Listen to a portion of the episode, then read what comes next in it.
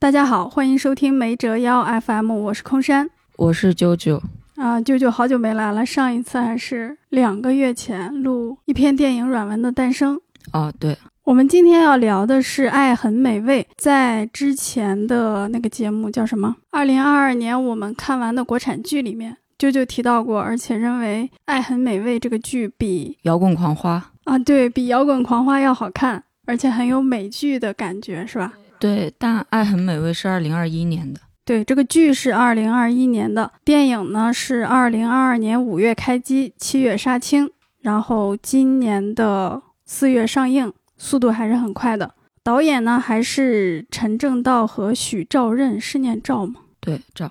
他们俩之前联合执导过《节爱》《千岁大人的初恋》，还有 Angelababy 的那个剧《摩天大楼》，口碑非常高。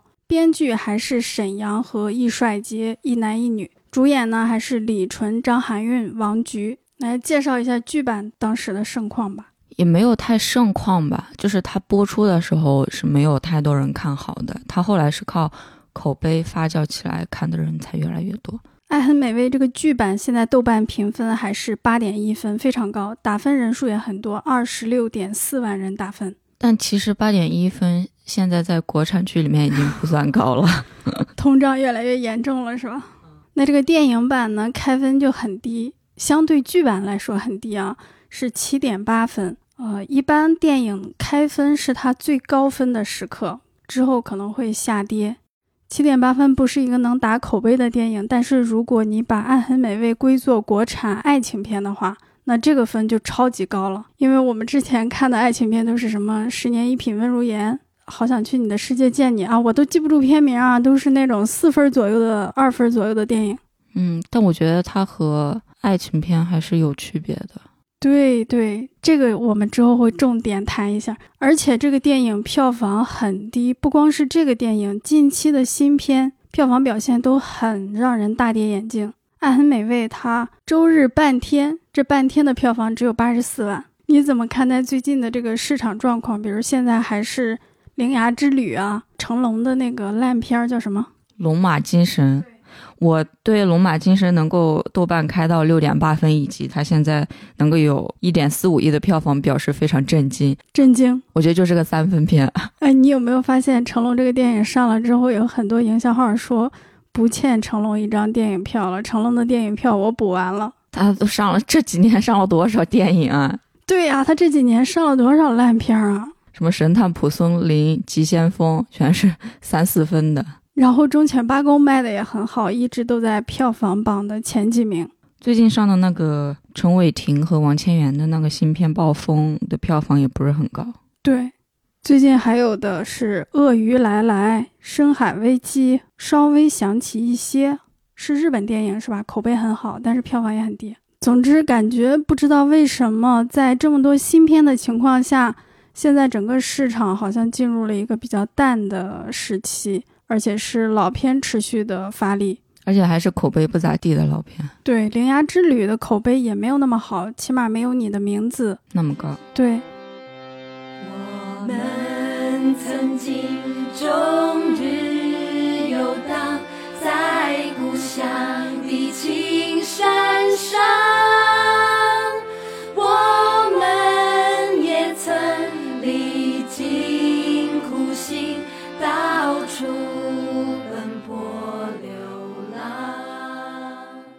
首先开场就很震惊啊，这个戏的开场，所以我们就要聊一下《爱很美味》这个电影的所谓的迷影部分啊。那你来讲讲它的开场戏。它的开场戏就是在一个学校礼堂，啊，在学校礼堂举办一个类似于艺术节的文艺汇演的感觉。文艺汇演，文艺汇演，然后就是有三个女生，四个，四个女生唱那个啥来着，《友谊地久天长》是吧？对，友谊地久天长。然后穿的服装和《小时代》里面凌霄、南湘、顾里还有唐宛如他们四个在文艺汇演穿的服装是一模一样的，发型也一样是吧？嗯，差不多。南湘还是林霄，就是那个长发的，还跟他们说话说“学姐加油”还是“学妹加油”等等。学姐吧。很多人说这里是致敬《小时代》，我觉得顶多算戏仿吧，有一点微妙的讽刺。我我没觉得有讽刺。但是我看到那的时候，他们还说了一个很羡慕，就是想像他们这样。但其实《小时代》里四个女生最后是决裂还是怎样？不好意思，我试图几次看《小时代》，但都没看完。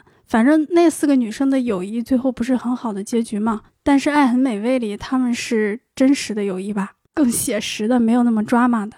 嗯，但我觉得这句话构不成对《小时代》的讽刺。他开场这个《小时代》的点没有好好利用，还挺可惜的。之前在剧版播的时候就有评论说这个剧狗血的很像《小时代》。它剧版里面是有一场戏，我觉得是真正的在戏仿《小时代》的。哪场戏？因为他在剧版里面每个都是一个女主配了两个男主嘛，然后刘静也是有两个。他们就是在酒吧里面，上面是一群人在跳舞，然后又有一些红酒。你知道《小时代》最著名的那场撕逼的戏是南湘把红酒倒在了顾里头上。嗯，看过那个画面啊，发烂发臭嘛。然后他那场酒吧的戏是出现了红酒这个元素，然后下面就是一群人在吵架，非常非常的乱。就那个戏就特别特别像《小时代》，然后周围又是那种在酒吧呀纸醉金迷的那种感觉。嗯。那个我觉得是真正的在自我调侃啊、嘲讽啊、讽刺啊，但是电影版的这个开场，我觉得可能仅仅就是一个梗而已。哦，你看不到陈正道的态度，就是他对《小时代》里面描绘的姐妹情到底是什么态度，或者是大家都说你这个爱很美味，怎么有点像《小时代》？你又有什么回应？难道就是说一句“哦，我知道了吗”？哦，我看到的态度就是稍微带一点讽刺，或者说你们都说像，那我就来一个对比，其实是不一样的。《小时代》是啊，四个女孩子青春靓丽的女生，你们这一次文艺汇演，你们唱《友谊地久天长》，像是老年人的聚会一样。为什么《友谊地久天长》像老年人聚会？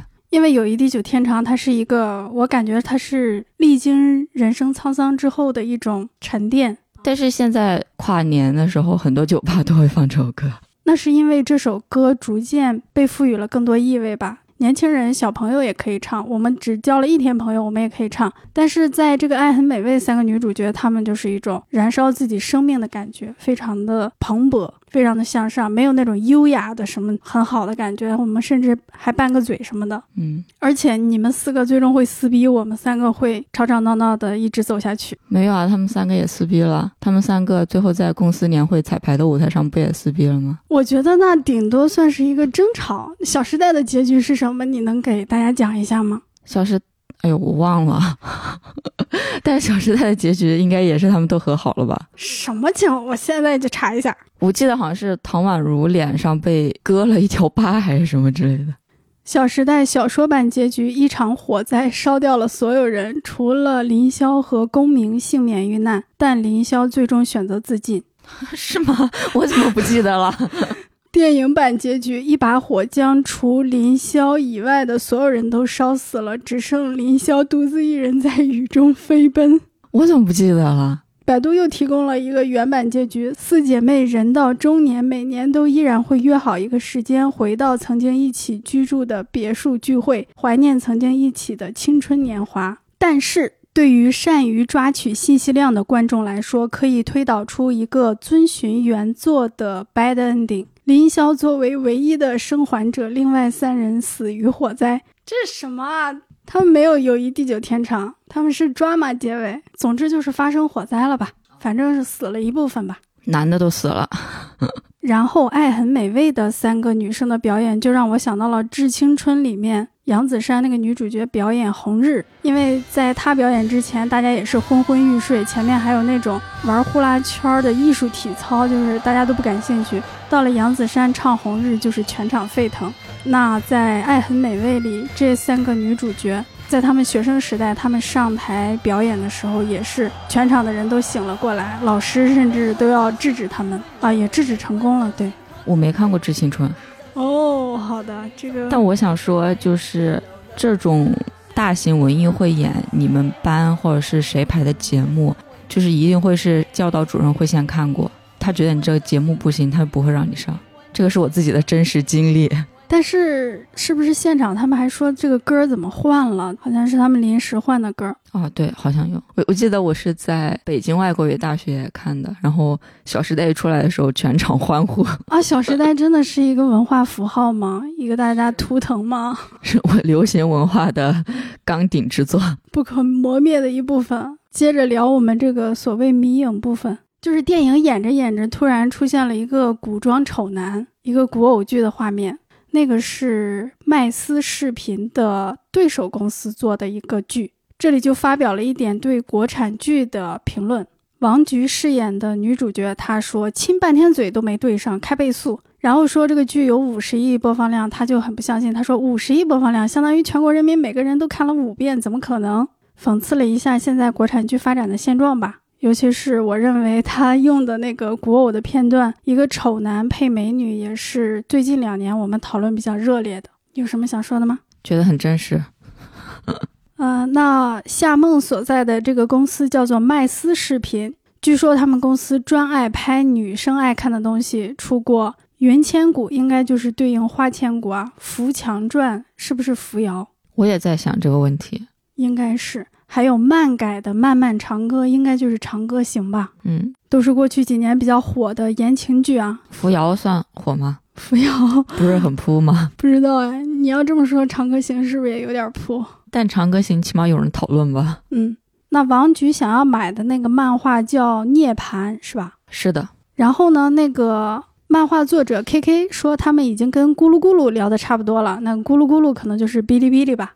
夏梦说：“哔哩哔哩做的都是小孩子爱看的东西。”然后这段戏还有提到了啊，你们麦斯视频做的都是女生爱看的。这个夏梦就说：“我们也有男性爱看的，比如《访客的秘密》。”不是，他说我们也有悬疑类的。哦，我们也有悬疑类的，比如《访客的秘密》。对方的人就说没看懂，他说观影门槛可能有点高啊。对方就嘲讽他啊，高到豆瓣评分只有五点几。这个应该说的就是陈正道自己的导演作品《秘密访客》，豆瓣评分五点三。这个是我全片最喜欢的一个梗，自我嘲讽哈，看起来很勇敢。但你也不知道陈正道到底是夏梦的观点，还是那个和夏梦对话的人的观点。嗯，到底是觉得委屈，还是坦然接受并勇敢的调侃自己？我这么跟你说吧，你大龄女性，才三十岁，辞去了自己的工作，被解雇的，拒绝了自己的爱情，没拒绝啊！你为了自己的工作义无反顾，投身进入创业的事业，你这是什么？这是现代人最最喜欢的大女主人设。我店一直在亏钱，就快倒闭了。这个不用跟观众说。好，喜欢这个电影哪些地方？它优点有啥？作为剧版的观众，先来讲一讲。第一个优点是好笑。最喜欢的笑点是什么？哪里笑的最开心？除了那个秘密访客那儿，秘密访客那儿我都快拍手了。然后还有刘静去那个厨师家，然后厕所堵了，我觉得还挺好笑的。就是这个桥段好像很老套，都传了很多很多，在互联网上流行了很多年，但他的表演方式就还挺挺好笑的，就挺真实的，就好像憨豆先生卓别林那种感觉。对对对，还有他们打王者荣耀的时候，那一整段戏都还挺好笑的。嗯，夏梦的男朋友，哎，叫啥来着？陆斌。哦，对对对。陆斌帮夏梦打王者荣耀，然后和罗 K K 对话，他们两个产生了一些情感上的共鸣，这一段我也觉得好好笑。那里那个戏突然间就嗯微妙了起来。是的啊，我比较喜欢开场戏。那个演员，那个服务生，应该是一年一度喜剧大赛里的吧？你每次说开场戏，我都想到《小时代》。哦啊，就是开场的吃饭戏，他们的节奏把握的特别好，尤其服务员那个劲儿劲儿的感觉，就一种高高在上的。我们餐厅的这个菜怎样怎样？然后他们不让介绍之后。他就真不介绍，而且故意想要看他们出丑。等他们吃了那个花，就是就说啊，那个花是装饰品。那个吃，你不是说不用介绍吗？那个吃花还挺好笑的。嗯，但我觉得有点假，可能是我没有去过这么高档的餐厅吧，我没有看过服务员会这样。哦，而且那一场戏瞬间让我觉得啊，这个剧、这个电影和我有距离。他们是摩登女性，时尚都市里的女性，中产或者中产以上的女性。跟我们很有距离。其实只有夏梦是哦，就是不看他们的家庭背景啊，就以他们自己本人的工作来说。嗯，好，还有什么优点？我觉得这是一部属于二零年代的中国的电影，就我觉得它是新的，它是当下的，它是此时此刻的，它是流行的，它是属于年轻人的电影。好高的评价。第一是因为它里面讲到了疫情相关的内容，比如说密接了，被拖去隔离了，然后基本上大部分人都戴着口罩，包括那个服务员也是戴着一个透明的口罩。然后第二个就是 MCN 公司打造人设，又有美食探店博主。还有第三个就是夏梦的所有的关于国产剧的吐槽。第四个就是，嗯，刘静那条线是出现了一个交友软件，就是导致他们导致他们分手的导火索是是她男朋友使用交友软件。第五个就是游戏，就是王者荣耀。我觉得这些全部都是非常非常年轻人的元素。我最近一年也看过一些很多新拍的，就是二零二三年、二零二二年的国产剧，就也有一些不是古装的，但我都没有看到过有这种，就是非常非常。时下的这些元素就是非常的真实，非常的贴近我。他们还去排队吃包子，网红店那感觉是吧？对对对，我挺认可的。但是关于疫情的那个部分，很多人都赞美这个，我觉得要一体两面来看。嗯，就一方面它能够出现就已经比很多剧都好很多了，但另一方面它出现的方式，它好像又仅仅只是出现而已，它没有。阐述讲清楚密接被隔离到底对当事人产生了多大的影响，它呈现的方式还是比较轻飘飘的。似乎这个事情发生了，对大家来说没有那么大的影响，甚至可以说是一点影响都没有，甚至还帮助了他们，让他们分开了几天。对对对，最后一个我觉得算优点的一个就是他对于方心那个职场职场孕妇的描绘。嗯，我觉得它是呈现了大家对待职场孕妇另一个的另一个极端，就是一个极端就是像放心的小领导那样，就说：“哎呀，我羊水破了，张总，我去生个孩子。”就是好像你作为一个孕妇，就是你不能和其他人不一样，你只要说你身体不适或者什么的，你的职位就会被边缘化，你必须得待到最后一秒羊水破了，你才能离岗，这样你才能保住你的职位。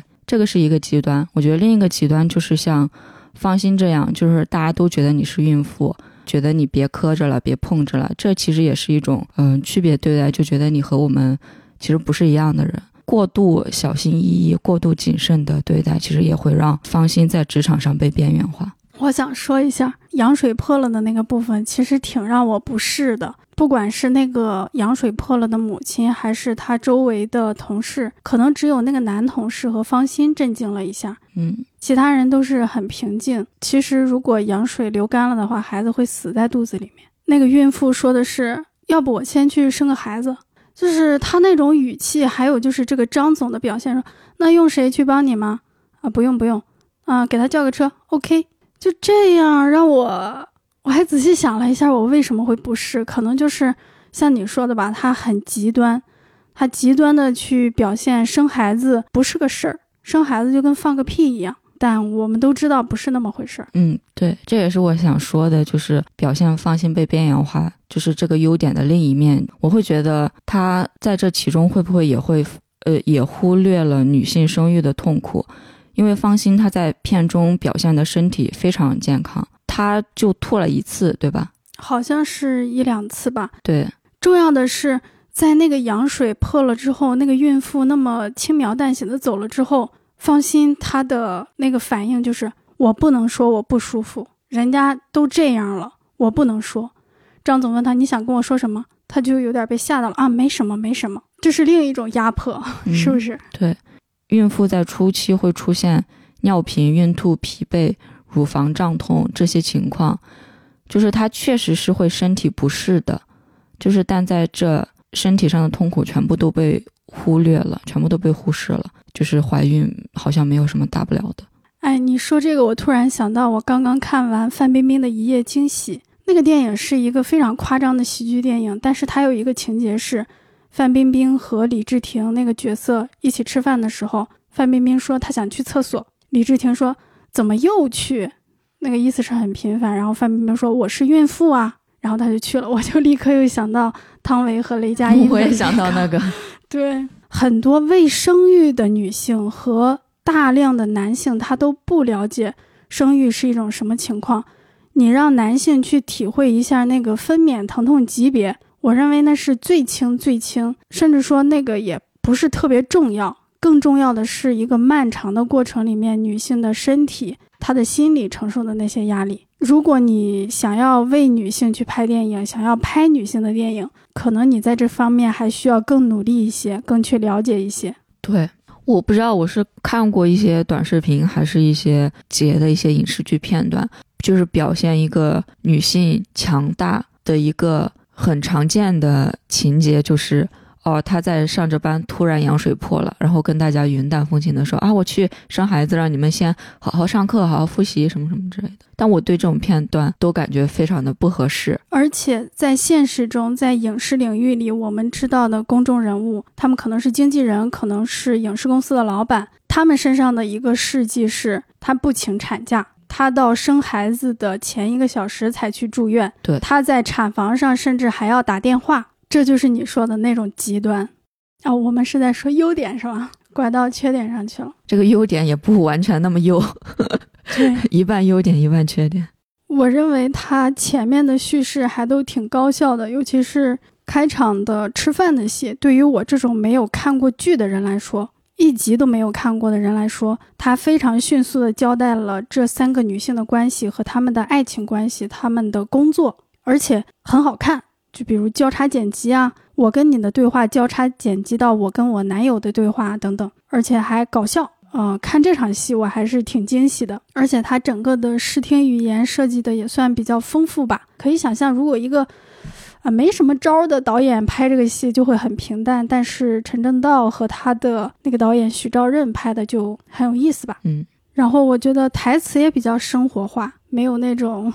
明显的念台词的感觉，都是大家很普通的，就是我说我自己的话。表演也比较生活化，尤其是客串们的表演也比较适度。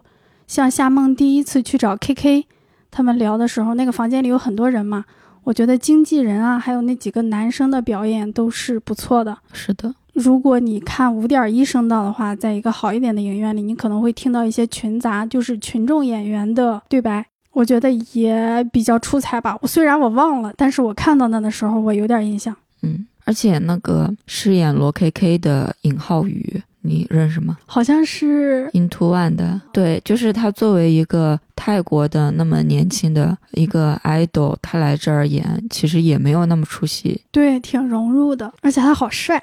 对，很帅，所以就感觉陈正道对于表演这方面把控还是挺到位的。而且王菊也不是专业的演员出身啊，王菊演的也挺好，你甚至感觉他像一个专业的演员。是的，是的，他的节奏还有搞笑的部分，我想还有一个点就是 M C N 的那个人跟刘静的对话，就是你大龄单身，他说我才三十岁，然后你是什么，反正就是他俩有一段小小的没有对上的交锋。这种对话也让我觉得很有意思，就是他的那个都市感，他的那个节奏非常的好。而且我发现这个电影的一个重要的特点就是它总是淡化戏剧冲突，比如那个探店的戏，其实刘静很喜欢那个店里的食物，很享受，但是旁边的那个人吃一道就说这个不好，这个不好，但是他们就是各干各的，没有什么冲突。可能在现实中也是这样，你不会真的跟别人随意的起冲突。其实最后他们还聊了两句。人家说啊，我自己的店做的挺好的，我就是喜欢探店，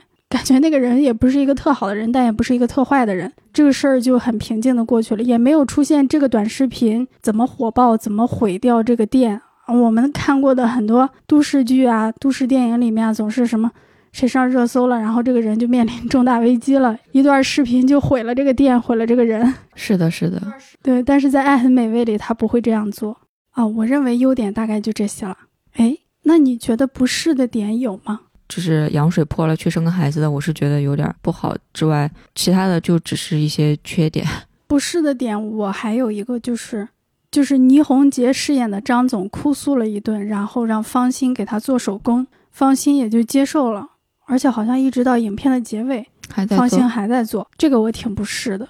你家养的奴才和你的同事、你的下属是不一样的。比如你家养的奴才是帮你洗衣做饭、服侍你，但是你的同事是和你共同工作，你们有一个共同的事业。那么很明显，在这里张总就是有点把方心当做他的私人助理，说好听点叫私人助理啊，你有碰到过把你当私人助理的领导吗？好像没有，你有碰到过吗？没有，好像。我认为一般的所谓公司领导想让他的下属去帮他做一件私人的事儿，也是挺不好意思的吧。比如有的公司会让实习生去拿外卖，这个我认为也不太能接受。如果有实习生给我这样做，我会臊得慌，脸红，我不愿意。所以这里不舒适的点是，方欣一直到最后还在做，主要是不接受在这儿。前面如果张总他是有一点反面色彩的，都能接受；不接受的是最后他还在做。你们是不打算跟我说话了吗？有什么好说的？没有不适的点，那咱们就说说缺点吧。如果缺点是说这个电影不像个电影，那我们我们稍后再说。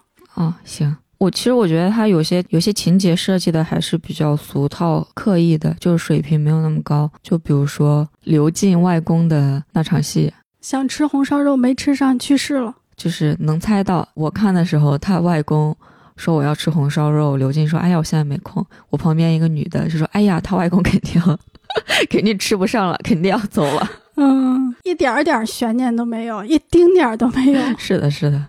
三个人在彩排舞台上的矛盾，就是排着排着突然开始吵架了。我觉得也是有点没设计好，因为我觉得他们前面的矛盾没有积累的那么大，然后突然就爆发了，而且还是在年会彩排的舞台上，众目睽睽之下。对对对，就是从整个剧情来讲，需要一个矛盾的爆发，然后最后再和好。但他就是这个设计的不太好，因为没有什么太大的矛盾，就硬爆发、硬吵。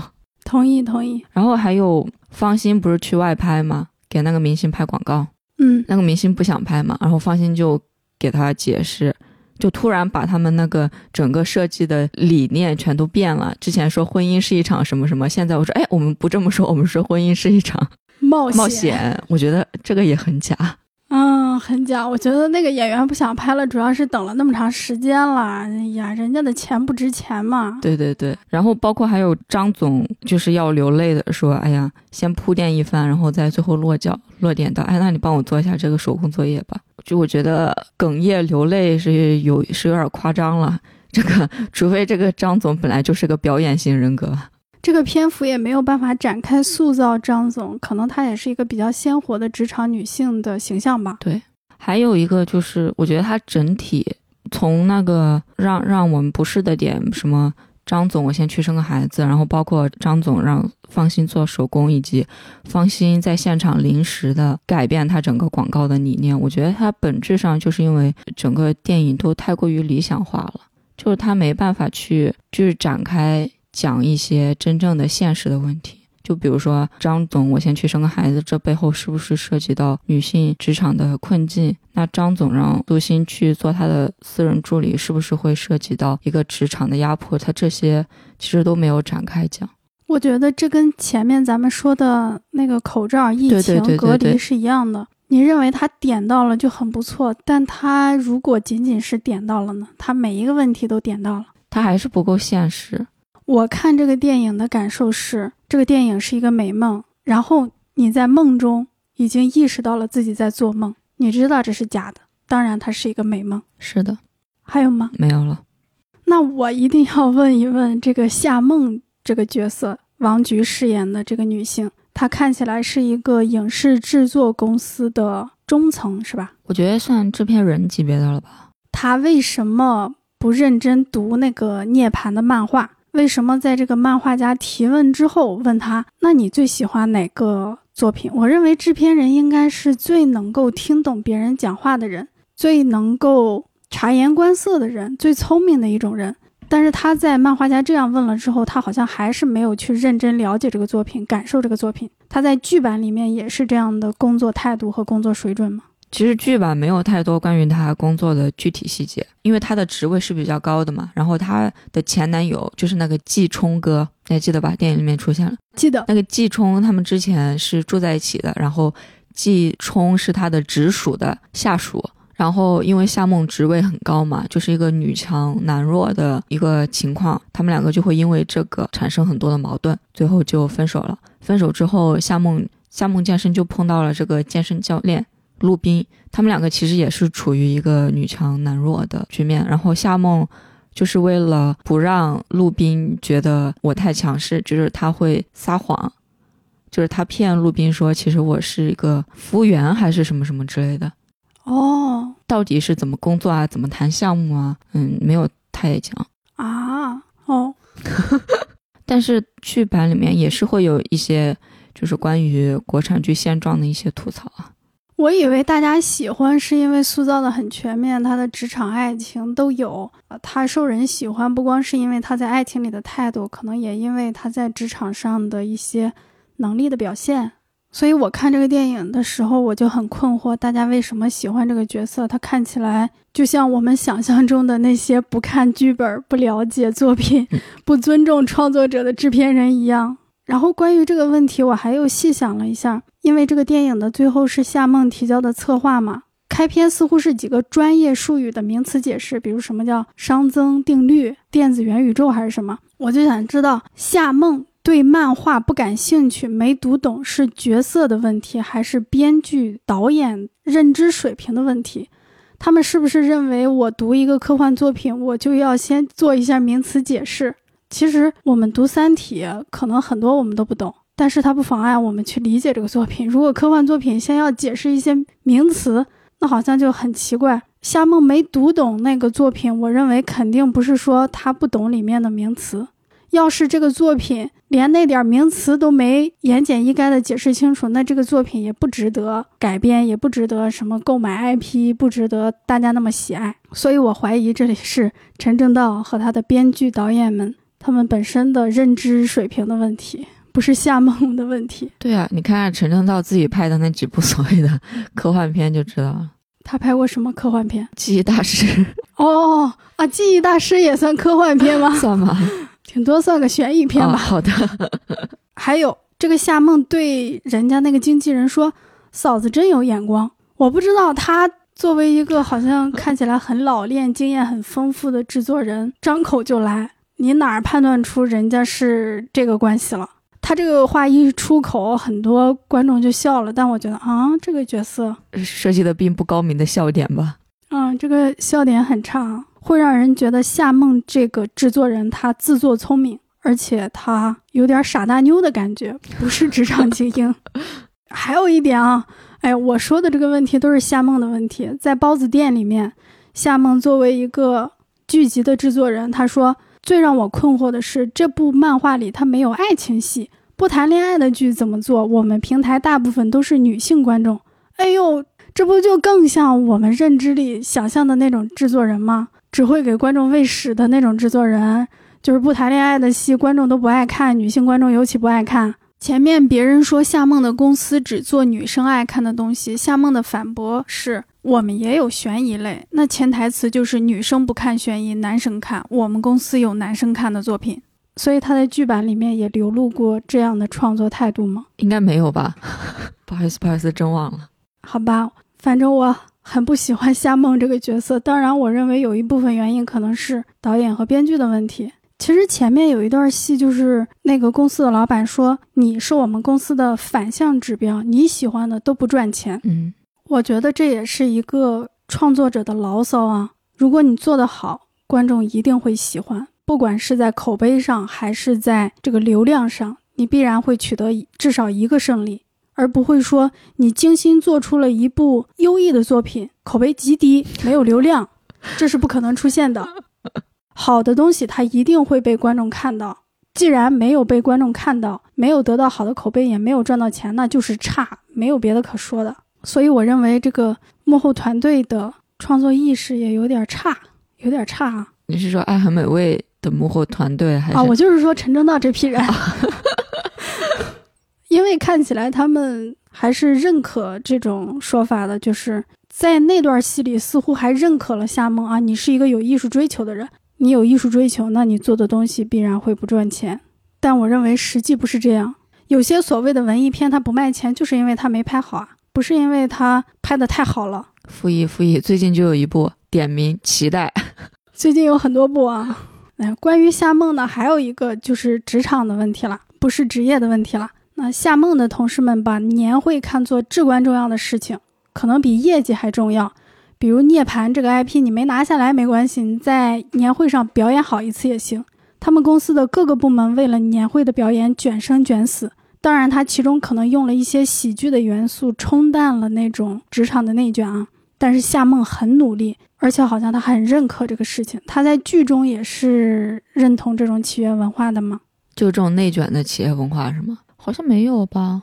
这个不光是内卷了，这个还是你做的那个事情跟你的工作能力没有关系。你是唱个歌、跳个舞，你在年会中给高高在上的领导留下一个好印象，下一年你可能日子就好过一点。所以我很震惊，震惊大家为何喜欢夏梦这个角色？你喜欢夏梦这个角色吗？为什么？谈不上喜欢，也谈不上讨厌吧。我对这三个女主角的感情都是平等的，相对会。更喜欢夏梦一点，也是因为我觉得她的职业跟我领域更近，更有一种熟悉的感觉。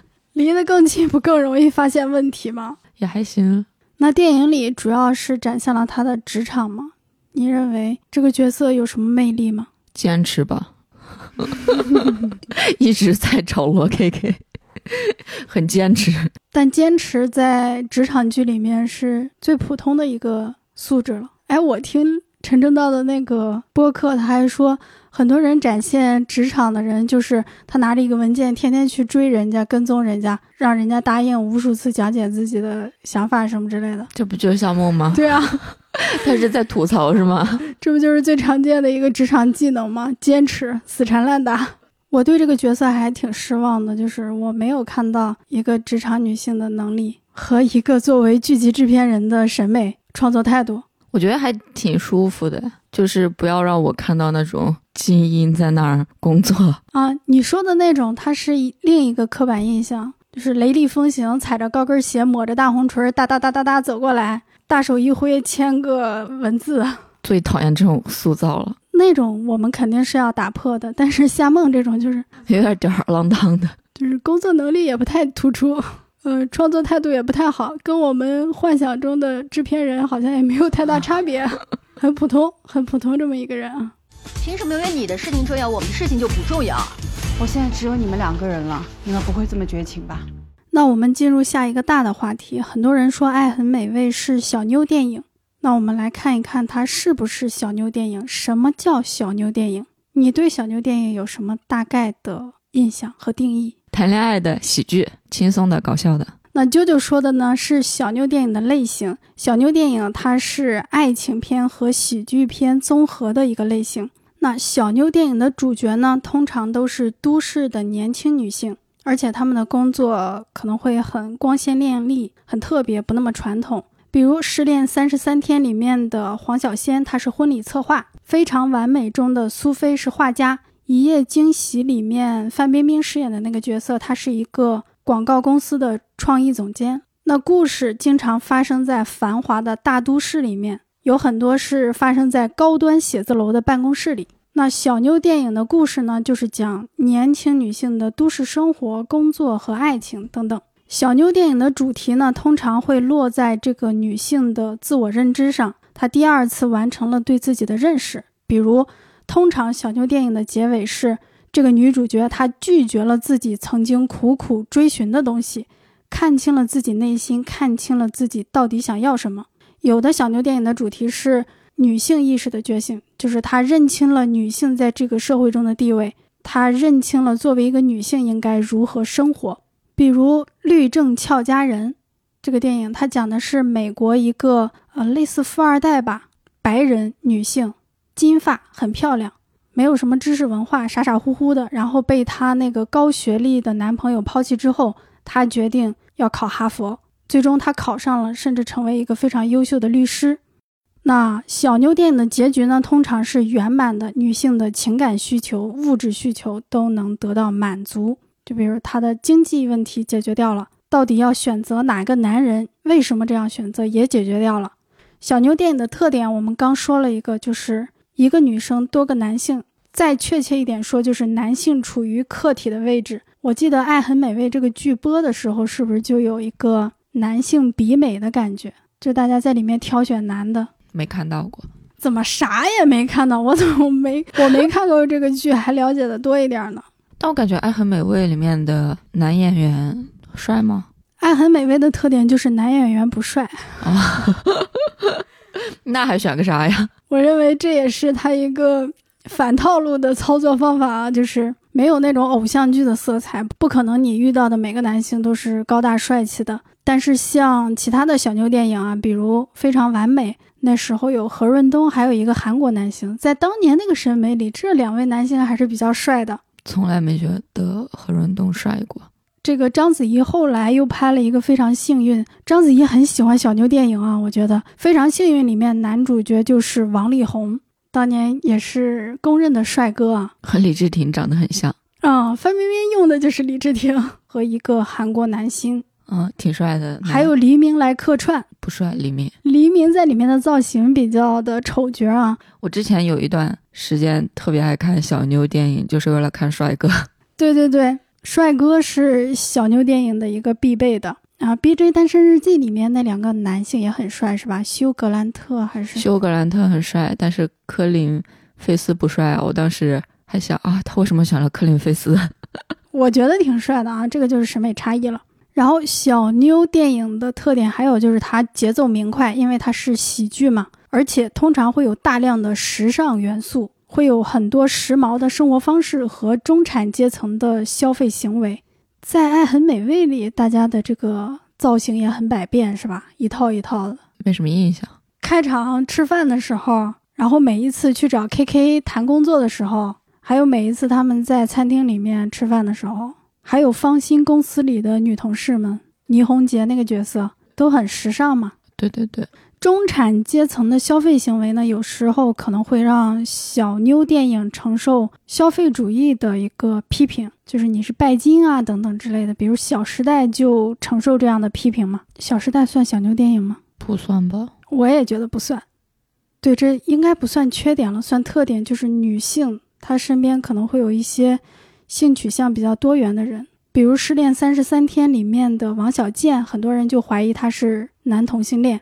那《一夜惊喜》里面呢，呃，范冰冰开场是她一个过生日，她就抱着她一个男同事说，什么时候就带你去做变性手术。《一夜惊喜》里面还有徐峥饰演的医生，也是一个说话很温柔，经常翘起兰花指的那么一个妇科医生。那这个女主角她身边会有闺蜜，她的闺蜜通常是一个拜金，一个对恋爱关系持开放态度，就是换男人很频繁等等吧，这是她的一个特点。那小妞电影的缺点，有的时候里面的女性她的敌人也是女性，比如在《失恋三十三天》里面就有一个正房打小三儿的类似的情节啊，海清饰演的那个角色，她生完孩子发现自己的老公出轨了。嗯，然后她说，就好像你自己买了一个冰箱嘛，保质期三年，你嫁给一个人，这个人还能一辈子不出问题吗？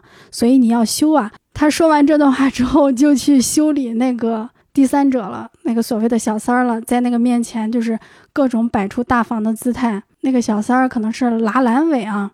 海清就说：“我身体里拿出来的东西，全家人都当宝。”你身体里拿出来的东西是块烂肉，要扔掉。哎呀，好恶心啊！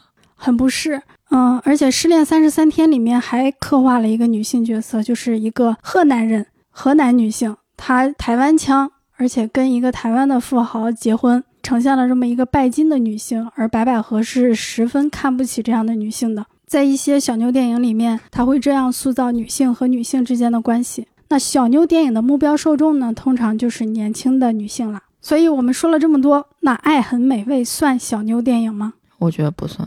为什么？哦我重新说一下，我觉得算。沉默了一分钟，九九说算。我觉得《爱很美味》它的主线不是爱情。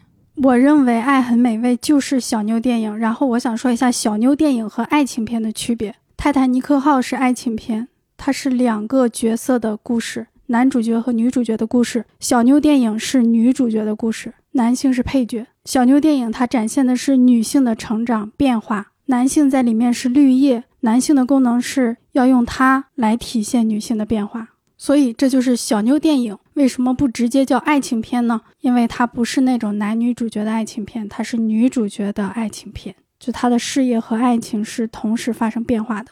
嗯，我就觉得它的主线不是爱情，它的剧版可能是，每个人的情感需求，然后附加一些每个人的工作生活状态。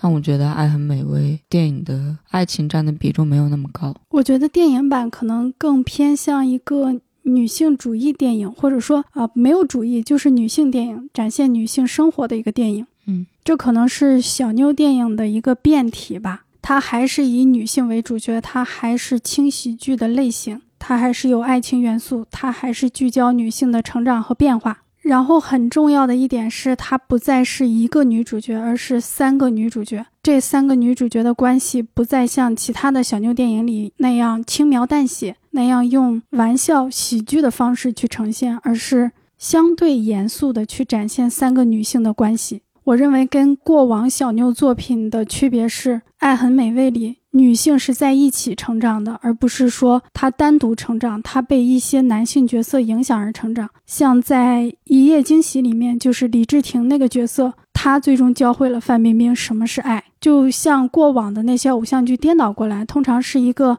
完美的女性去教一个狂放不羁的男性如何去爱。那在小妞电影里面，通常是一个普通的男性去影响了一个女主角。普通的男性吗？不是一个帅哥吗？啊，帅帅！其实细看的话也挺有钱，不但帅还有钱呢。啊，非常完美里面，章子怡那个角色一开始想养狗，她的前男友都不允许她养，认为那是玩物丧志。章子怡那个角色做饭很好吃，但是她的男友认为不好吃，很一般。就是她有一个女性自我价值的发掘，自我的肯定。所以我觉得小妞电影它在一七一八年之后吧就衰弱了。可能是因为进入了一个更新的时代。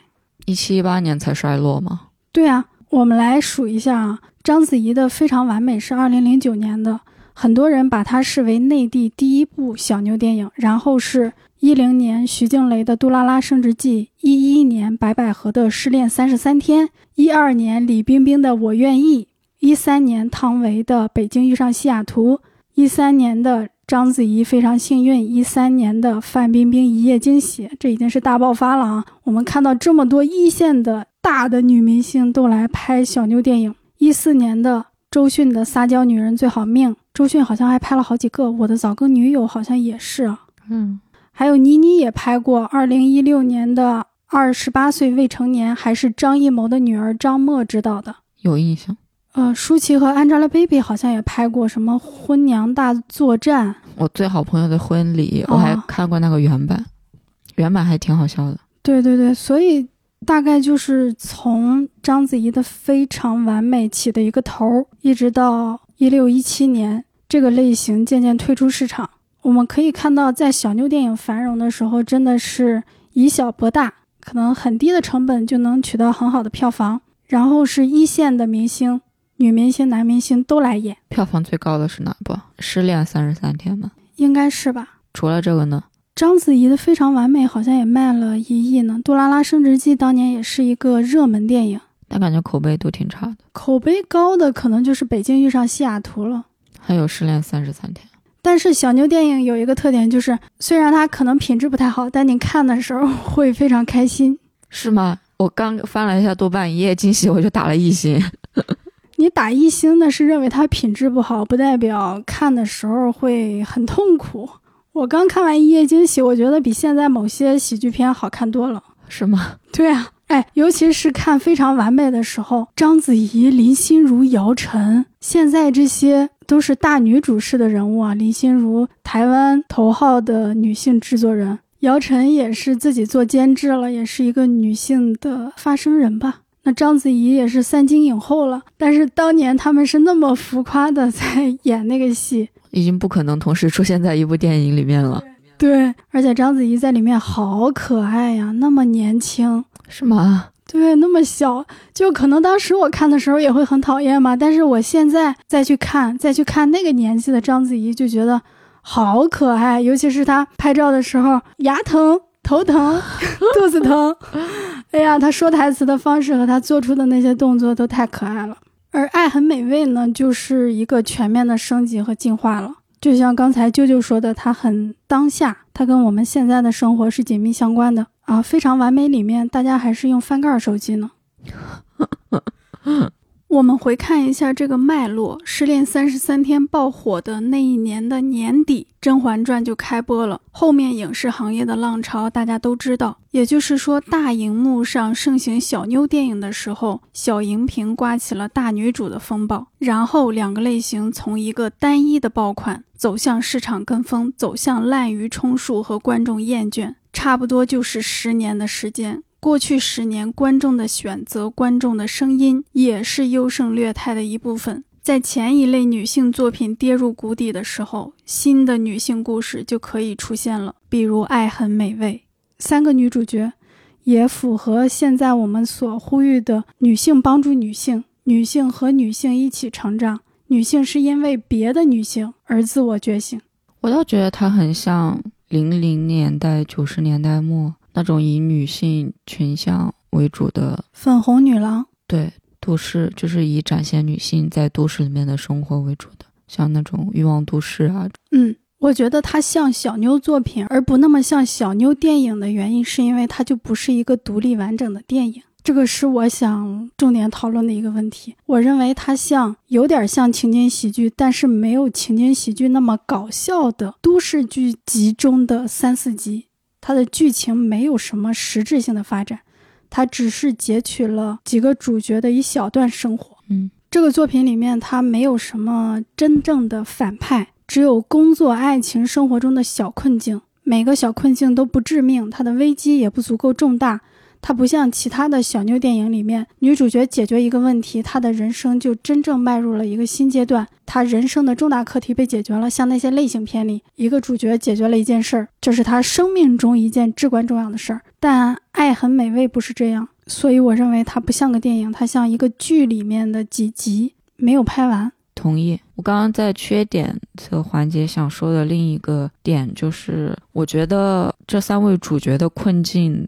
都不够有戏剧性，嗯，然后主线剧情非常的弱，三位主角都没有和主线剧情产生太大的联系，因为他的主线剧情其实是夏梦找他们三个人排舞嘛，因为这件事是可以把他们三个人都联系起来的。是的，开头是一段舞蹈，结尾也是一段舞蹈，但是这三个主角就是只是演了三十分钟之后过来排下舞，演了三十分钟之后过来排下舞，这个排舞对他们的生活没有产生太大的影响。是的。他们三个主角也和这个主线没有太大的联系，所以这个主线就变得非常的边缘化，然后所以整个观感就特别像电视剧。嗯，我觉得这三个人里面，就是剧情线相对完整的是夏梦，因为他是真正有一个困境需要他去解决的，就是他要拿到这个版权。其他的人的困境都是心理层面的，就是没有一个真正的困难摆在他面前。方心的困境是他。不太想和男朋友结婚，这个是她心理层面的。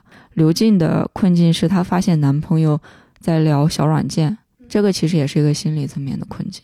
嗯，其实这个在一个正常的电影里面只能作为 B 故事的存在。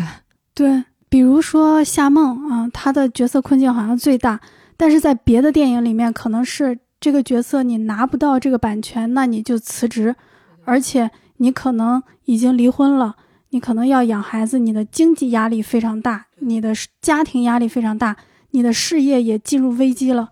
现在你的救命稻草就是拿下这个版权。对对对，在正常的电影里面会这样拍，所以《爱很美味》，我那一场观众看的都很开心，但是看到最后的时候，他说啊，这就完了。又说回他那个整个太整个剧情设计都太理想化的缺点，就是好像这个组。你拿不到这个版权，要裁掉一个人，也感觉是轻飘飘的，甚至可能是领导开玩笑呢。对对对。然后这个刘静最后显示他又回到了他的餐厅，是吧？好像人都在啊。我想中间发生了什么？怎么他不是回到了那个一江春水向东流的那个餐厅吗？哦，他去向东流的餐厅了。嗯，看着像。所以他的公司，他的餐厅就关了。没太讲清楚，而且。江山木这个角色已经变成一个龙套了，我都感觉是龙套。我以为这个演员没档期呢，结果首映礼他还来了现场，就其实三分钟的戏吧，可能应该是吧。他在剧里面是个什么水平？是主角还是配角？很重要的配角。我觉得他可能是想把这条线留到第二季里面再讲嘛，因为他是真的聊小软件吗？还是真的只是为了找群群众演员？女朋友因为这个要分手了，他不去解释，不去挽回吗？对呀、如果这是一个完整的电影，刘静和她男朋友的矛盾会讲清楚，是的，他们最终会对自己的爱情做一个二次思考、二次认知。嗯，所以，我们非常轻易就能达成一个共识：《爱很美味》它不是一个完整的电影。那么，我想再进一步问一下，你怎么看待？这应该是一个新型的模式吧？对于内地的作品来说，嗯，它的剧和电影是紧密关联的，电影就接在剧的情节后面。你认为这个模式可以发展吗？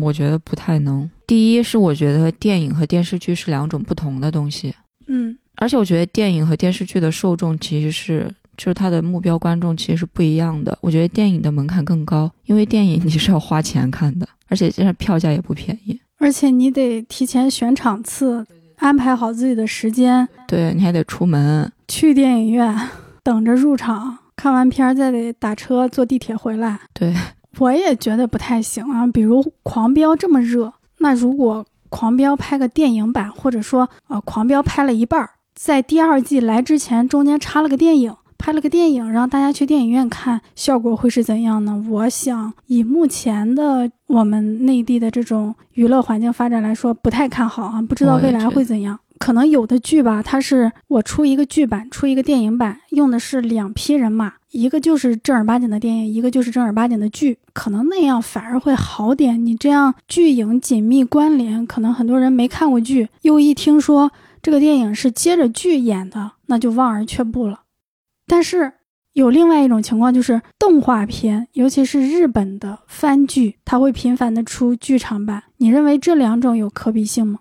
完全没有可比性。动画的剧场版它卖的是 IP，以现在我们的这个整个工业水准，包括整个流程上，就是对于 IP 的运营，我觉得是没办法形成影响力那么大的 IP 的。是不是跟受众也有关系？剧场版的受众仍然是二次元，或者说呃是这个 IP 的受众。我我要讲一下动画片的剧场版，其实一般是三种模式。第一种模式是总集篇，是把动画片一季的内容精简成一部九十分钟左右的电影。哦，然后第二种是像《鬼灭之刃》这样，它剧场版的剧情是紧接着番剧的结尾的，比如说《鬼灭之刃》的无限列车，包括嗯《辉夜大小姐》去年年底上过的一部剧场版，就是叫《永不结束的初吻》，也是接着它第三季的剧情结束之后的。那我想问一下，那它这个剧场版上了之后，它的动画版还会跟着剧场版往下演吗？还是说剧场版只是一个副本？它剧场版在电影院放完下映之后，它会再上一个，它会再把它剪成几集电视剧。哦，所以《无限列车》它也剪了六集，好像还是几集的电视剧，然后内容会比电影版更丰富一点。就像一个加长版的导演剪辑版是吗？有点这感觉。对，差不多。包括那个《辉夜大小姐》的那个剧场版，现在也是剪成了四集，已经上了。哦，然后第三种就是相当于故事的番外，或者是官方的同人创作，比如说《柯南》《海贼王》。这个是不是就相当于打副本了？跟那个主线剧情影响不大。对，差不多。但像其实柯南这种，它就是讲日常探案的啊，也是一个案子。对，其实对主线也没有什么太大的影响。柯南的主线是什么？柯南的身份吗？对，就是他们去调查那个什么黑衣组织。我好久没看了，就感觉可以完结了。这个，嗯，那你以上说的这几种剧场版，它的电影都是一个完整的电影吗？就不说独立了，是完整吗？也是有一个大危机事件，然后解决掉。嗯，这个也是我想说的。我主要想说一下第二种模式，像《鬼灭之刃》这种，其实它是和《爱很美味》很像的嘛。它的电影版是紧接着剧版演的。嗯，像《鬼灭之刃》这种能超级大卖的电影版，它的故事本身是很完整的。《无限列车》的故事就是很完整的，它缺少的可能就是男主角过往的经历。对对对，他是怎么加入鬼杀队的？他是怎么要想要成为鬼杀队的？这一段是省略，但其实对整个故事的影响不大。嗯，那个无限列车，它就是一个大哥，很厉害的大哥，带着三个带着三个新手主角团，在一个列车上打鬼，这也是一个非常严重的危机事件。如果这个鬼他们杀不了，整个列车的人都会死。然后最后结局就是三个主角团把第一个鬼给打死了，大哥把那个就是更厉害的鬼给打死了。嗯就算你不看剧本，你看整个理解是完全没有困难的。嗯、危机事件是非常完整的，它缺的可能就是人物成长，就是它只是需要打怪就行了。就只有 A 故事没有 B 故事。但怎么说呢？它的无限列车，它的 B 故事只能说不完整，因为他们要打的第一个鬼是可以让你陷入梦境的，然后那个梦境可能就是你的困境。嗯、藏本炭治郎的困境就是他的家人全部都被鬼杀死了，然后他被困的这个梦境里面有他的所有的家人。你是要选择在这儿生活，还是出去去到现实？可能人物弧光没有那么强烈，但它其实是有涉及到人物的内心的。嗯，所以我觉得《无限列车》能够卖得这么好，其实跟它整个故事非常完整有很大的关系。然后我还想说的是，我刚刚那个《辉夜大小姐》的剧场版，它是演了前三季，这个电影版是接在第三季后面的，但它的整个的故事其实也是比较完整的。就是他们前三季就是讲两个人要谈恋爱，但是又都不肯先告白嘛。哦，讲了三季。然后这一个就是讲他们最终告白的事儿。哦，最终告白，而且这个里面他的人物成长线做的非常完整，所以我当时在电影院看的时候还挺震惊的，因为我想你前面都拍了三季了，你这个还怎么能当一个完整的电影看？但它其实也是相对比较完整的，就是这个电影版有设置他们一个内心的困境，就是你们能不能面对真实的自己，你们敢不敢用自己最真实不堪的一面来面对对方，你们能接受对方最不堪的一面，然后再去谈恋爱？嗯，这个做的是非常完整的。主题也很强。对对对，然后我就想说，嗯，日本的动画电影其实都漫改嘛，到底要选择哪一张作为电影上映，其实是很不同的。就是你想要做电影之前，你得看一下你接下来的内容到底能不能做一个完整的篇章。嗯，所以经你这么一介绍啊，日本动画的剧场版也应该是很成熟的，所以甚至能够让你讲出三个模式来。是的，那我觉得《爱很美味》它好像就是一个很偷懒儿的东西，这明显就是第二季的开场的前几集嘛，它不是一个电影。然后最近《鬼灭之刃》它又上了一个剧场版，它上的剧场版其实也是你说的那种偷懒的模式，它是放了油锅篇的后两集，再加断刀村篇的第一集。就是油锅篇的后两集，它是已经放过了，然后它这个剧场版卖的就是断刀村片的第一集。还能这样？对对对，所以就是赚钱的方式很多，但他评价非常的差，就是他都说你是来赚钱的。这圈钱圈的太明显了。你刚刚说的那个《咒术回战零》，它其实就完全是一个前传，也是一个非常完整的故事。完整吗？还行吧，我觉着，反反正我能看懂吧。就是它是一个前传，所以你看，就是一个电视剧的一段，到底能不能做成电影，其实也是有很大的门道的。就是你不能像别人，你不能看，哎呀，他这个他们做了一个电影版，就是他们的电影版是接着剧场版的，很赚钱，我们也也来做一个。其实不是这样的。嗯，很有道理。像这个《爱很美味》这个大危机事件，年会跳舞，呃甚至都不成立，是吧？感觉不跳也没事儿。是的，那你会继续看《爱很美味》的第二季吗？他会接着电影版接着演，会，有什么期待？有什么担忧吗？嗯，只有期待没有担忧。哦，我不会看。我觉得看这个电影的感觉就是它是一个小甜点，嗯，很轻松，嗯，没有什么一定要看的必要性嗯，我现在主要是担忧它这个票房不好，会不会有第二季？啊。这个票房现在确实很差，也不知道这个投资多少，场景变化还挺多的，而且是在疫情期间拍的，演员也挺多的。但《爱很美味》的剧是腾讯做的，电影版是华谊做的。哎，华谊老吃这亏是吗？是的，嗯啊，那我还有一个问题啊，就是看完这个电影，我相信他们的生活还会继续，因为这个电影没拍完，也不完整，也不独立。但是我又仔细想了一下，我是相信现实中存在这样的三个女性，还是相信他们仨的剧会继续拍？那我选的是后者，我相信他们仨的剧会继续拍，而不是相信现实中真的有仨这样的女性。你相信现实中存在三个这样的女性吗？我相信方心和刘静是存在的，但夏梦可能就没那么真实吧。我可能更相信方心是真实存在的，尤其是方心在那个聚餐的时候，她过敏，那个演员说你尝尝这个虾滑，她就吃了。可能不会有那么具体的一个方心的人，但是嗯他的那些性格特点，他的那些境遇是在无数女性身上存在的，甚至呃，不论性别了，男的女的可能都会存在的。但是刘静和夏梦，我认为他们就离这个地面稍微远了一些。就从电影里面来说啊，我没有看过剧，不太相信他们真的存在，认为他们是美梦组成的一部分。我倒希望现实中能存在夏梦这样的女性，就是虽然她职位很高，但是她给人的压迫感没有那么强。希望不要存在这样的制作人。谈一个项目之前，还是要好好看看人家的作品啊！不要认为不谈恋爱的剧女性就不会看。好的，我们聊一下最后一个问题：你认为影片中是否有 LGBTQ 的元素？算是个擦边球吧，就是漫画家 Kiki 和嗯陆滨的对话。